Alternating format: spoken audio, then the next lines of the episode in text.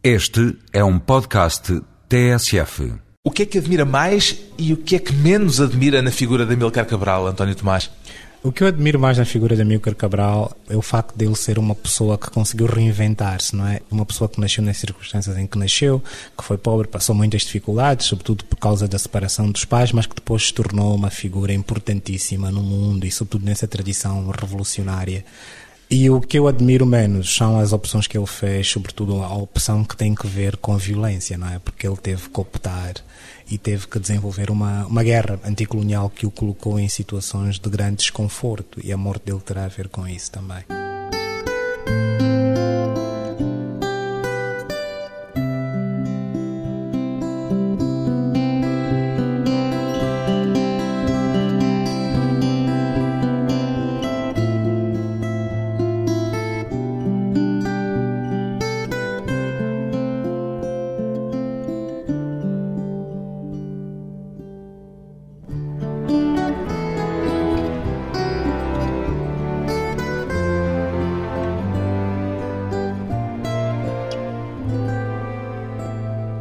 António Tomás, 34 anos, jornalista e antropólogo, ainda tem heróis, António Tomás? Eu não, eu, eu não tenho heróis porque isso tem a ver com a minha educação. Eu cresci numa família muito católica e depois aos 17 anos deixei de acreditar em Deus. Portanto, eu não acredito em, em heróis. Amilcar Cabral chegou alguma vez a ser um herói para si? Não, nunca chegou, mas eu sempre tive uma grande curiosidade, um grande respeito, mas eu nunca considerei o Amilcar Cabral um herói. É uma pessoa de quem eu admiro muito, eu não acredito em heróis, portanto. Nem nunca passou por essa fase de uma ligação afetiva forte à memória de Cabral? Não, a relação que eu tenho com Cabral é uma relação muito intelectual. É uma relação de leitura. Portanto, é uma relação com a história. À medida que foi conhecendo mais sobre a figura de Amílcar Cabral, essa personagem tornou-se mais complexa para si? Sim, porque eu percebi que Amílcar Cabral estava envolvido com muitas outras personagens e estava envolvido com muitos outros aspectos da sua própria época. Portanto, ler, compreender Amílcar Cabral também passou por compreender a sua época. Durante quanto tempo é que andou a seguir-lhe as pisadas? Um, sete anos. Não há tempo inteiro, porque eu sempre fiz outras coisas. Fiz jornalismo cá e depois estou a fazer o doutoramento em Nova York, na Universidade de Colômbia. Mesmo assim, sete anos. Pois bem, António Tomás é o autor de O Fazedor de Utopias, uma biografia de Amilcar Cabral. A investigação para esta biografia fez aumentar ou diminuir em si a admiração que tinha antes de começar a escrevê-la por Amilcar Cabral? Acho que não mudou muito. Eu acho que Já tem... tinha uma ideia muito concreta da Porque personagem? o Cabral tem uma grande importância. É uma pessoa muito importante nas independências africanas e o respeito e admiração que eu tenho por ele estão intactos. Manteve-se. Manteve-se.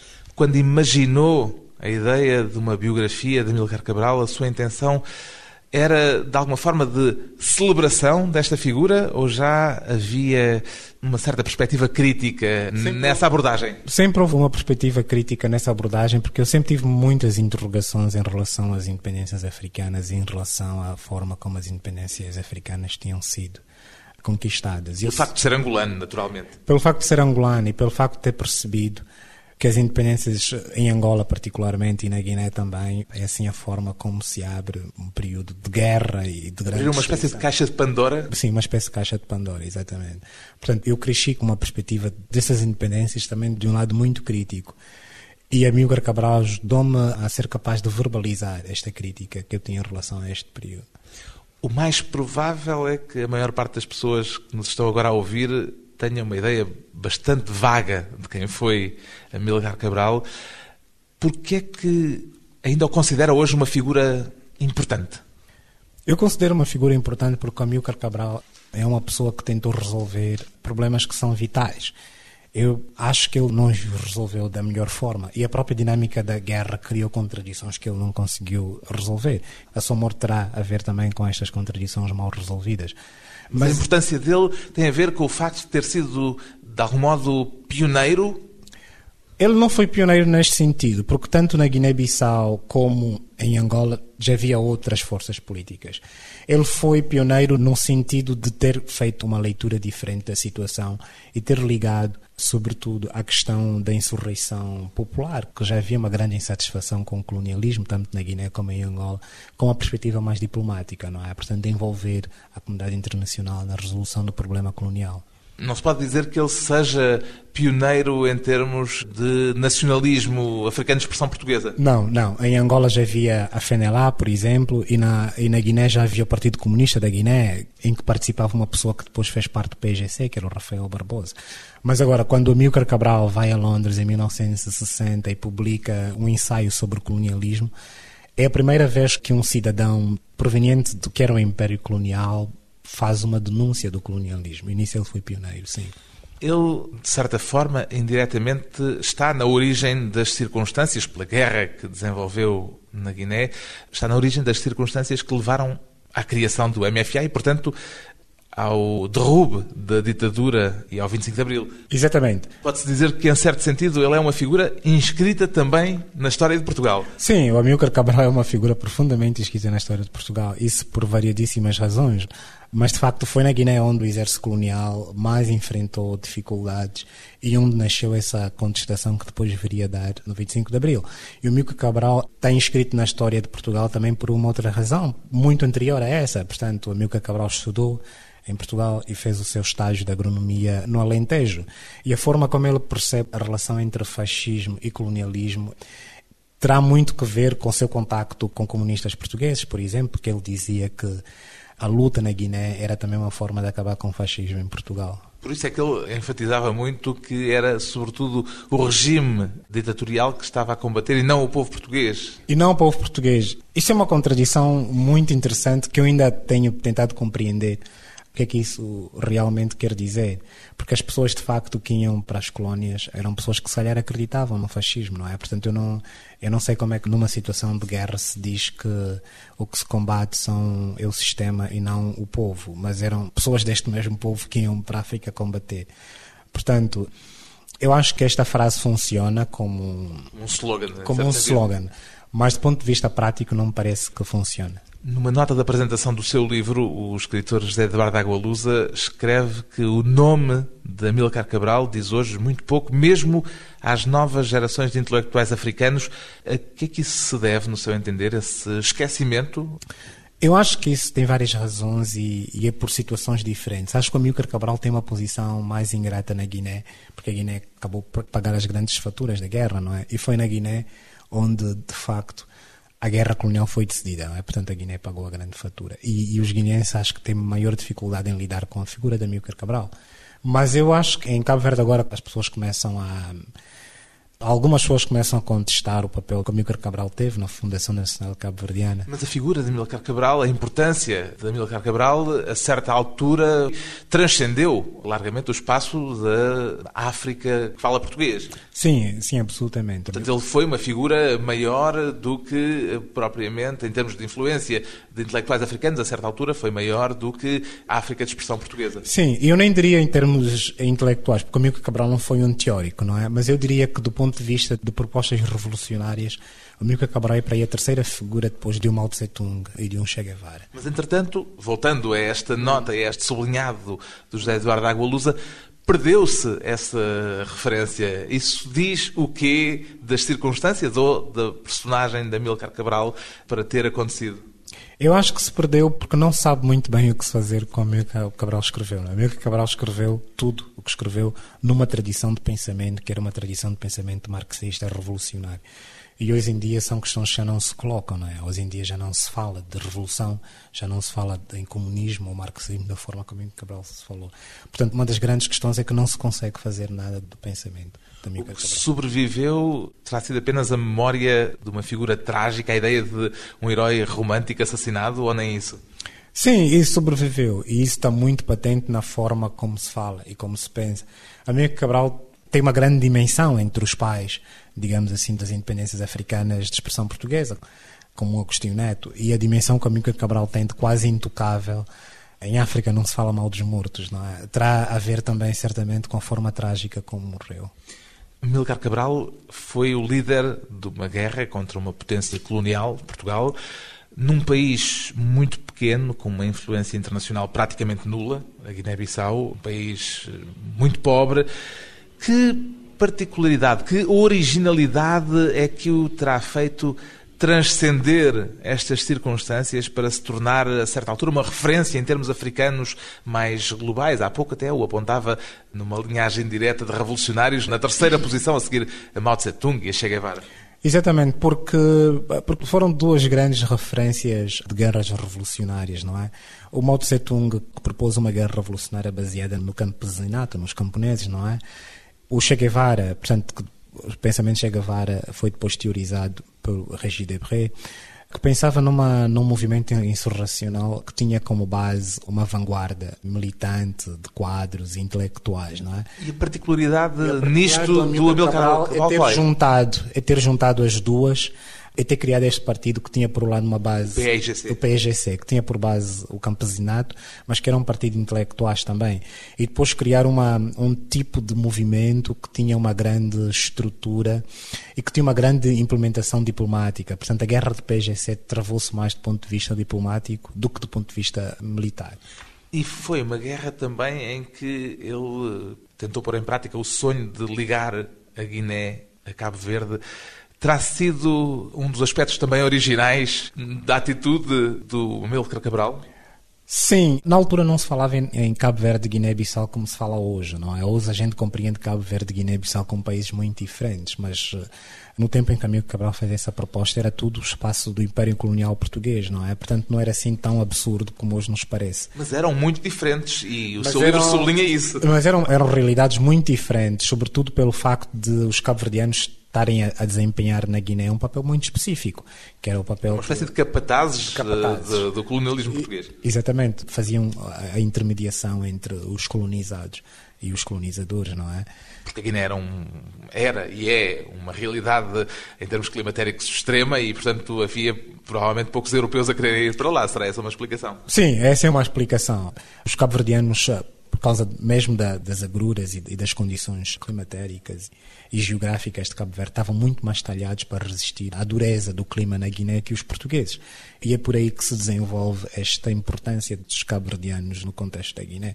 Mas os cabo-verdianos iam para Santo Tomé também num contexto completamente diferente, iam para Angola também, portanto era uma era uma espécie de extrato médio que os portugueses tentaram criar, como foram, por exemplo, os indianos em Moçambique. Mas isso gerou uma grande contradição que acho que o PIGC não conseguiu resolver da melhor maneira. E gerou também uma história pessoal muito particular, a do PIGC e a do próprio Amilcar Cabral. Depois de uma breve pausa, voltamos com António Tomás e Amilcar Cabral no Teatro da Guerra e no palco teatral.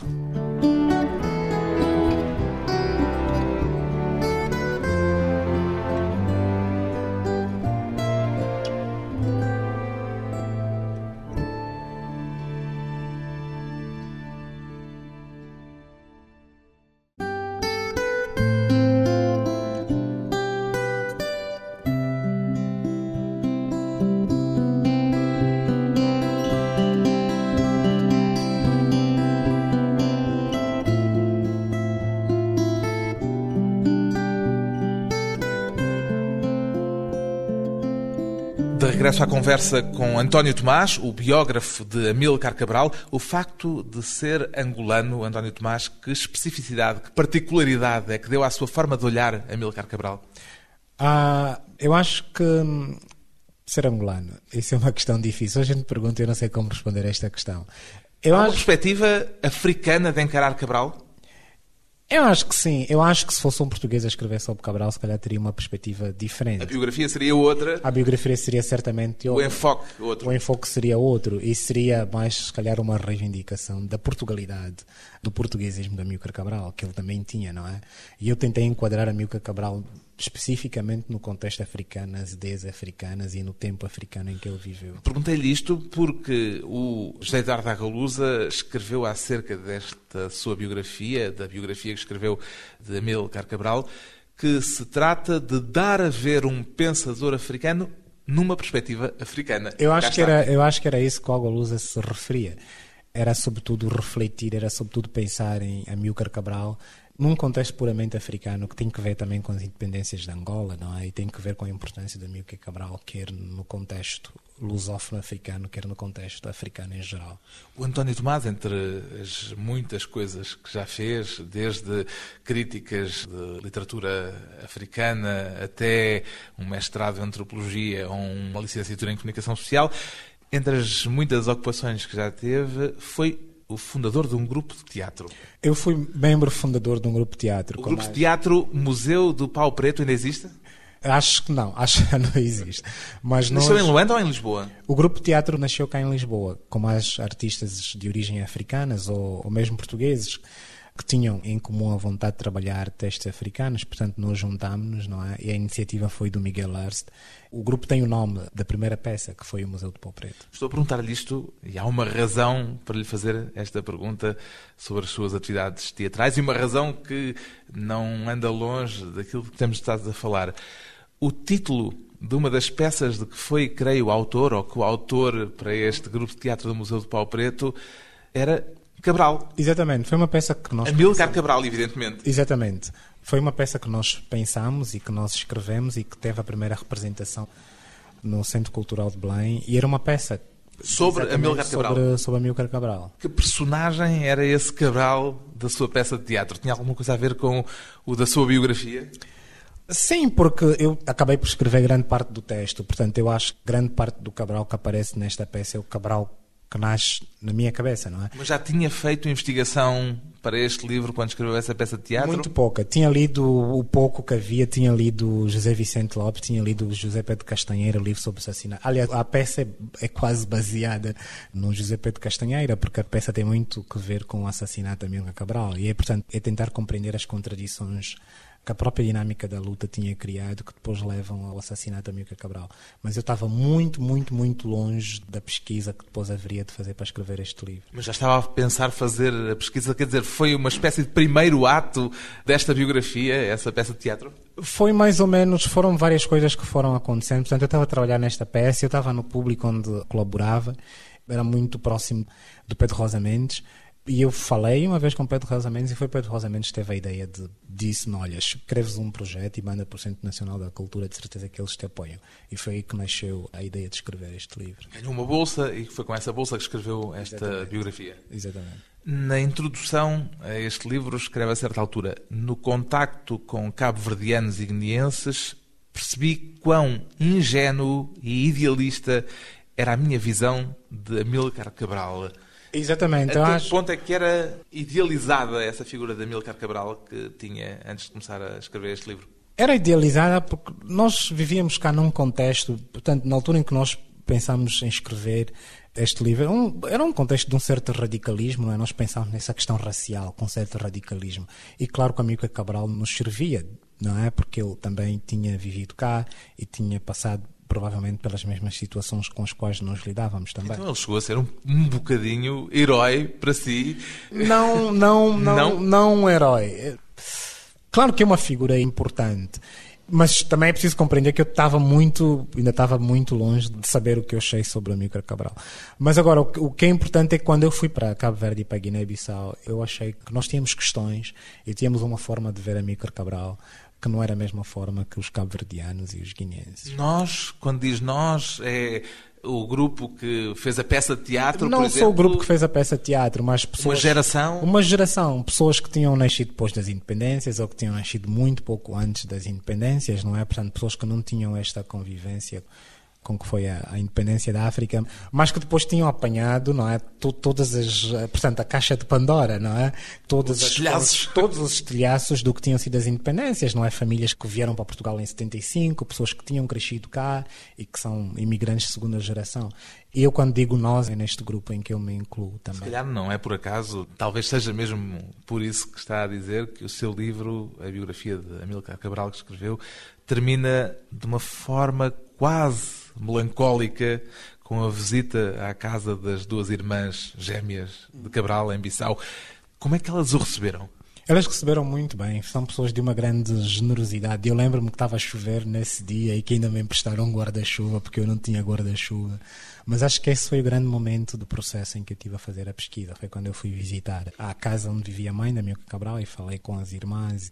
E o facto de elas estarem tão aliadas, não é? Deste. Para elas, ele era mais a figura de carne e osso era, concreta do era, que exatamente. aquela elaboração intelectual, política, política, em que se tornou depois. Exatamente. Era o irmão que sempre esteve lá, era o irmão com quem brincaram, com quem não é? É uma leitura completamente diferente da que eu tinha. Houve algum tipo de dificuldade pelo caminho durante o processo de investigação? Quer dizer, algum guardião de verdades oficiais sobre Amilcar Cabral lhe fez exigências, lhe pôs condições, lhe tentou indicar os caminhos por onde devia seguir? Não, eu não encontrei dificuldades deste tipo. Não encontrou os geógrafos de Amilcar Cabral? Não, eu, por exemplo, tive uma boa relação com e tenho com o presidente Luís Cabral, portanto, irmão de Amilcar Cabral, que escreveu sobre Amilcar Cabral também, não é? Ex-presidente. O ex-presidente da, da Guiné-Bissau não houve, nunca houve nenhum tipo de tentativa de influenciar, sempre foram muito abertos. Ficou e... com a ideia que ele ainda tem essa imagem de Amílcar Cabral mas, como figura romântica num pedestal? Sim, mas é, mas é perfeitamente normal. O Luís Cabral é irmão mais novo e sempre esteve ao lado do, do Amílcar Cabral, não é? E é perfeitamente normal que tenha do irmão esta imagem, eu, eu respeito. Fala várias vezes dos agiógrafos de Cabral, ainda os há?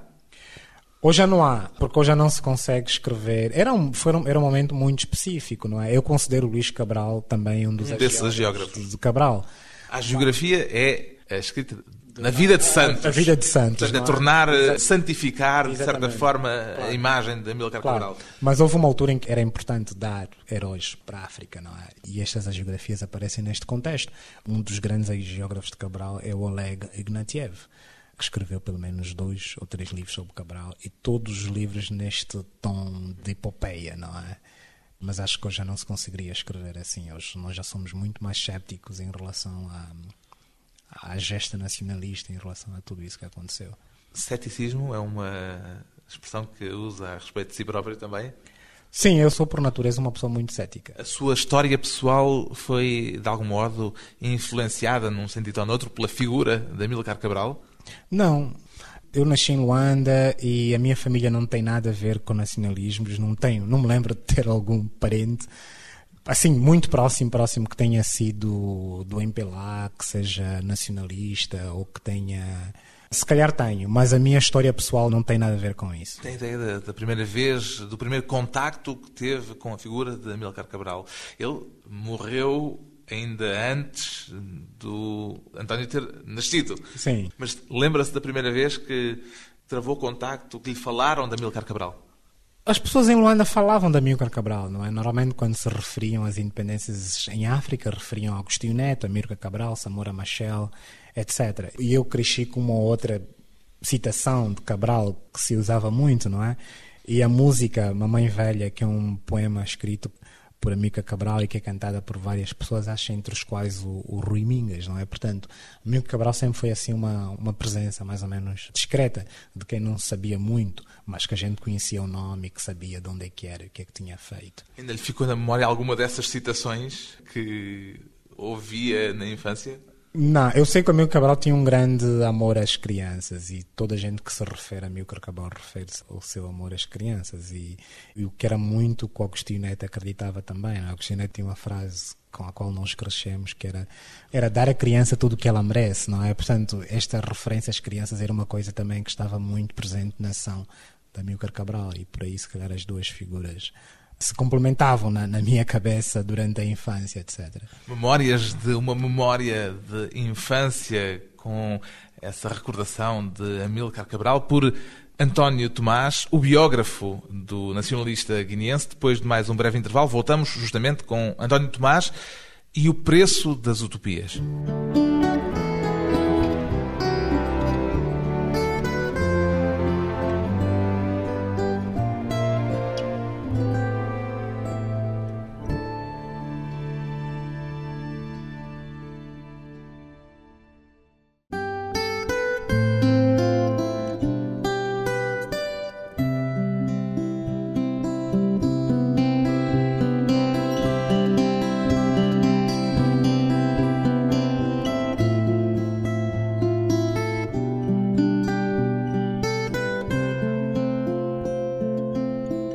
Regresso à conversa com António Tomás, o autor do livro O Fazedor de Utopias, uma biografia de Amílcar Cabral. Cabral sentia-se mais guineense ou mais cabo-verdiano? Encontrou algum indício que permita esclarecer esta dúvida, António Tomás? Eu acho que Cabral sentia-se mais guineense. Sentia-se mais. Apesar da ascendência cabo-verdiana. Apesar de, ter pais cabo-verdianos e apesar de ter passado a adolescência em Cabo Verde, ele nasceu na Guiné, onde viveu até os oito anos. É uma etapa formativa muito importante. Acho que ele, desde que saiu, ele depois saiu de Cabo Verde em 45 e vem para Portugal. Portugal. E só voltou uma vez para Cabo Verde em 49. E tem a impressão que de 49 até 73, a altura em que morre, nunca mais volta para Cabo Verde. E passa quase toda a vida entre a Guiné-Conakry e, e, e, e, a Guiné-Bissau. O que é Guiné? Bissau, eu evito. Ah, pois. que, era, que era Guiné portuguesa, não é? Ah, portanto, a Guiné. E acho que, deste ponto de vista, eu acho que ele se sentia mais guineense que cabo-verdiano. Como é que lhe terá ocorrido essa ideia de unir politicamente a Guiné e Cabo Verde? É que. Há escritos dele sobre há isso? Escrito, sim, ele escreveu sobre isso. Ele compreendia que. Cabo Verde eram ilhas desabitadas até a altura em que os portugueses descobrem. E em Cabo Verde se pôde usar a palavra descoberta, porque eu tenho a impressão que é mesmo a descoberta que não havia ninguém quando os portugueses lá chegaram. E através. Portanto, foi algo de semelhante àquilo que se passou na Madeira e nos Açores. Exatamente, o processo é semelhante. Portanto, é com o tráfico de escravos que Cabo Verde se torna um interposto importantíssimo no envio de escravos para o Brasil. A povoação onde... foi feita, sobretudo, com onde, escravos. Exatamente, onde se começa a fazer, portanto, o povoamento de Cabo Verde. Mas a utopia política de Amílcar Cabral, esta união entre Cabo Verde e a Guiné-Bissau, no fundo corresponde, é curioso se calhar sublinhá-lo, a uma circunstância pessoal dele, uma circunstância pessoal fortuita, o facto de, sendo filho de cabo-verdianos, ter nascido na Guiné-Bissau. Exato, eu acho que isso tem muito mais que ver com o próprio Amílcar Cabral e com as pessoas que fazem parte do primeiro núcleo de fundadores do PGC. Tem Aristides Pereira, Aristides Pereira, Luís Luís Cabral, Cabral Amílcar Cabral, e que são pessoas que eram cabo-verdianas, tinham nascido em Cabo Verde, mas trabalhavam na Guiné. Portanto, daí a ligação entre os dois territórios. Portanto, a história pessoal dele, de certo modo, acabou por influenciar a utopia política que eles engendraram. Exatamente. Portanto, essas pessoas tinham uma compreensão da presença de cabo-verdianos na Guiné que era diferente da compreensão que faziam tanto as outras pessoas que vinham de Lisboa ou de Cabo Verde para se juntar ao PGC em Bissau, como Pedro Pires, não é? que é agora o presidente de Cabo Verde, que se juntaram e que generosamente combateram pela independência da Guiné, que eles compreendiam que seria também uma forma de libertar Cabo Verde. Portanto, essas pessoas tinham uma compreensão diferente. Em... Diferente, muitas vezes, dos próprios guineenses. Exatamente. Portanto, este grupo nuclear do PGC tinha uma compreensão da ligação entre os dois países que era diferente, tanto das outras pessoas que vinham diretamente de Cabo Verde, como dos guineenses que nunca tinham estado em Cabo Verde e se calhar compreendiam muito menos a, a imbricação de cabo-verdianos na Guiné-Bissau. O aspecto central do seu trabalho, da biografia que escreveu, parece-me ser o facto de documentar muito bem que essa tentativa de unir os destinos da Guiné e de Cabo Verde acabou por estar na origem do assassinato de Amílcar Cabral, em certo sentido. Eu acho que sim. Tem que ver com as próprias contradições que a guerra tinha criado, não é? Portanto, a Guiné era uma colónia atrasadíssima. A Guiné não tinha quadros suficientes para se conduzir uma guerra colonial. E através de cabo-verdianos, muitos dos quais estudantes em Paris ou estudantes em Lisboa ou noutras várias cidades europeias, é através deste grupo de cabo-verdianos que a Guiné consegue ter um, um, grupo de militantes, porque era um partido de quadros, que depois se tornam operacionais e que depois conseguem levar a, a luta para um estádio mais avançado. Mas voltando ainda àquele pequeno texto de José Eduardo Agulusa que está na contracapa, esse sonho pan-africanista foi simultaneamente a glória em certa altura e depois a desgraça de Amílcar Cabral. Exatamente por isso. Por causa destas contradições que Amílcar Cabral não conseguiu resolver, não é? Especificamente a contradição de ter um partido que lutava alegadamente pela independência dos dois países, mas que afinal era um, era um partido em que a cúpula era cabo-verdiana e a base era a base guineense. era guineense e o esforço de guerra era especificamente suportado por apenas um grupo que eram os guineenses. Neste, neste... Amílcar Cabral tinha consciência disso? Amílcar Cabral tinha consciência disso. Ele tinha consciência de que havia um confronto latente entre os guineenses e os cabo-verdianos Ele eh, tinha- no tinha- seio do PSGC? Ele tinha consciência disso, sobretudo a partir da da altura em que António de Spínola chega a Guiné como governador e desenvolve de uma maneira que até aí nunca ninguém tinha feito uma perseguição extrema aos cabo-verdianos e Spínola usou como tática de propaganda a tática, do- a Essa tática- divisão. a tática do, do Spínola Dividir era, para reinar. era especificamente separar os cabo-verdianos dos guineenses e fazer sobretudo uma propaganda que dizia que os cabo-verdianos viajavam e etc. Eram os guineenses que pagavam uh, o esforço da guerra. E claro que isso criou profundas fissuras no tecido do PGC. Cabral foi morto por uma conspiração de guineenses em 1973, quadros guineenses do PIGC, mas já antes tinha escapado a outra tentativa de assassinato. Pode-se dizer que era um homem com a cabeça a prémio, Sim, qualquer líder guerrilheiro é um homem com a cabeça a prémio. mas o que é curioso é que ele era homem com a cabeça a prémio não só por parte do inimigo natural, no caso as tropas portuguesas, mas a partir de certa altura também dentro do seu próprio partido. Sim, claro que a morte de Amílcar Cabral tem que ser vista num contexto de conspiração, em que havia muita gente interessada em afastar os cabo-verdianos da condução da guerra, etc. Mas eu prefiro acreditar que as tentativas anteriores a este período tenham sido isoladas e que não tenham muito que ver com um plano sistemático para eliminar o Amílcar Cabral da direção do PGC. Não era qualquer coisa que estava em marcha e que mais tarde ou mais cedo, acabou por se concretizar em 73, mais tarde ou mais cedo se concretizaria. Eu acho que eram, eram pessoas que estavam insatisfeitas e, e era uma grande animosidade dentro do partido, mas eu gostaria de ver, portanto, estes dois, acho que foi um ou dois atentados que ele sofreu, ou tentativas de atentado separadas, não é? Depois da conspiração que levou à sua morte. Curiosamente, naquela que terá sido a primeira tentativa de assassinato, terá estado envolvido um tal João Bernardo Vieira. Segundo os arquivos da PID, que Mas não faz fé neles, Eu quer não- dizer, pega não. nesses elementos, não os leva a Não, sério? Eu não, eu não levo a sério os arquivos da PID por causa do contexto em que eram produzidos e por causa dos interesses por trás. eh, mas eu não acredito que o Nino Vieira tenha estado. Nino Vieira, que hoje é presidente, hoje é presidente da, da Guiné. Eu não acredito que tenha estado por trás de qualquer tentativa desta natureza. Na sua deslocação à Guiné, não lhe surgiram obstáculos à investigação?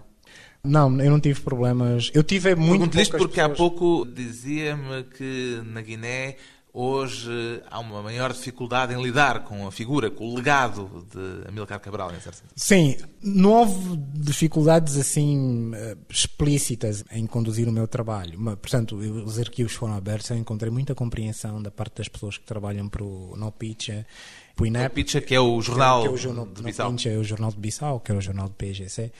Encontrei muita compreensão dessas pessoas. Agora, não encontrei a mesma compreensão por parte das pessoas que tinham estado na guerra com Amílcar Cabral. Porquê? Porque as pessoas não querem falar sobre isso, não é? Porque não me parece que as pessoas estejam à vontade, não é? Porque participaram em todo este processo de guerra e se calhar por causa das condições em que o país chegou agora, não me parece que as pessoas tenham uma disponibilidade para falar sobre este passado. É um passado ainda incómodo? O passado tornou-se incómodo, não é? Era um passado que prometia um futuro glorioso, não é? E, portanto, este presente incómodo é que se calhar torna o passado incómodo. Essa sua viagem à Guiné e aquilo que foi encontrar num dos países mais pobres do mundo, fê-lo reavaliar de algum modo, criticamente, o legado de Amílcar Cabral? Sim, porque eu encontrei pessoas que têm uma visão da América Cabral diferente. não é? Fê-lo pensar se terá valido a pena? Sim, eu pensei muito, sobretudo por causa do estado em que a Guiné está, não é? Nós todos os dias ouvimos notícias tristes sobre a Guiné, não é? As pessoas sentem que foram traídas, não é? Porque não era, não era isso que estava combinado, como se diz em Angola em relação à guerra colonial, não é? E, e as pessoas sentem-se, de certo modo, traídas por todas as promessas, não promessas que foram feitas, mas promessas que a própria guerra, que o próprio processo nacionalista tinha feito, não é? E de facto as pessoas sentem-se muito desanimadas e desiludidas por tudo isso. Com que retrato é que ficou depois de sete anos à procura de traços, de marcas de Amílcar Cabral? Com que retrato é que ficou deste homem, depois de tanto tempo à volta da memória dele, mas do homem, já não do guerrilheiro, já não do político, do homem? Que imagem é que conseguiu reconstituir dele? Se calhar o legado pessoal da Milka Cabral é o seu lado humano, não é o seu lado humanista, não é? A Milka Cabral tem uma grande facilidade em, em lidar com as pessoas, tem um amor muito genuíno às crianças e às pessoas do seu partido. E todas as pessoas recordam a Milka Cabral, de facto, como uma pessoa de uma grande generosidade, uma pessoa de uma profunda afetividade, não é? Um líder nacionalista que deixou uma marca profunda na África de expressão portuguesa. A biografia de Amílcar Cabral, da autoria de António Tomás, chama-se O Fazedor de Utopias, edição Tinta da China.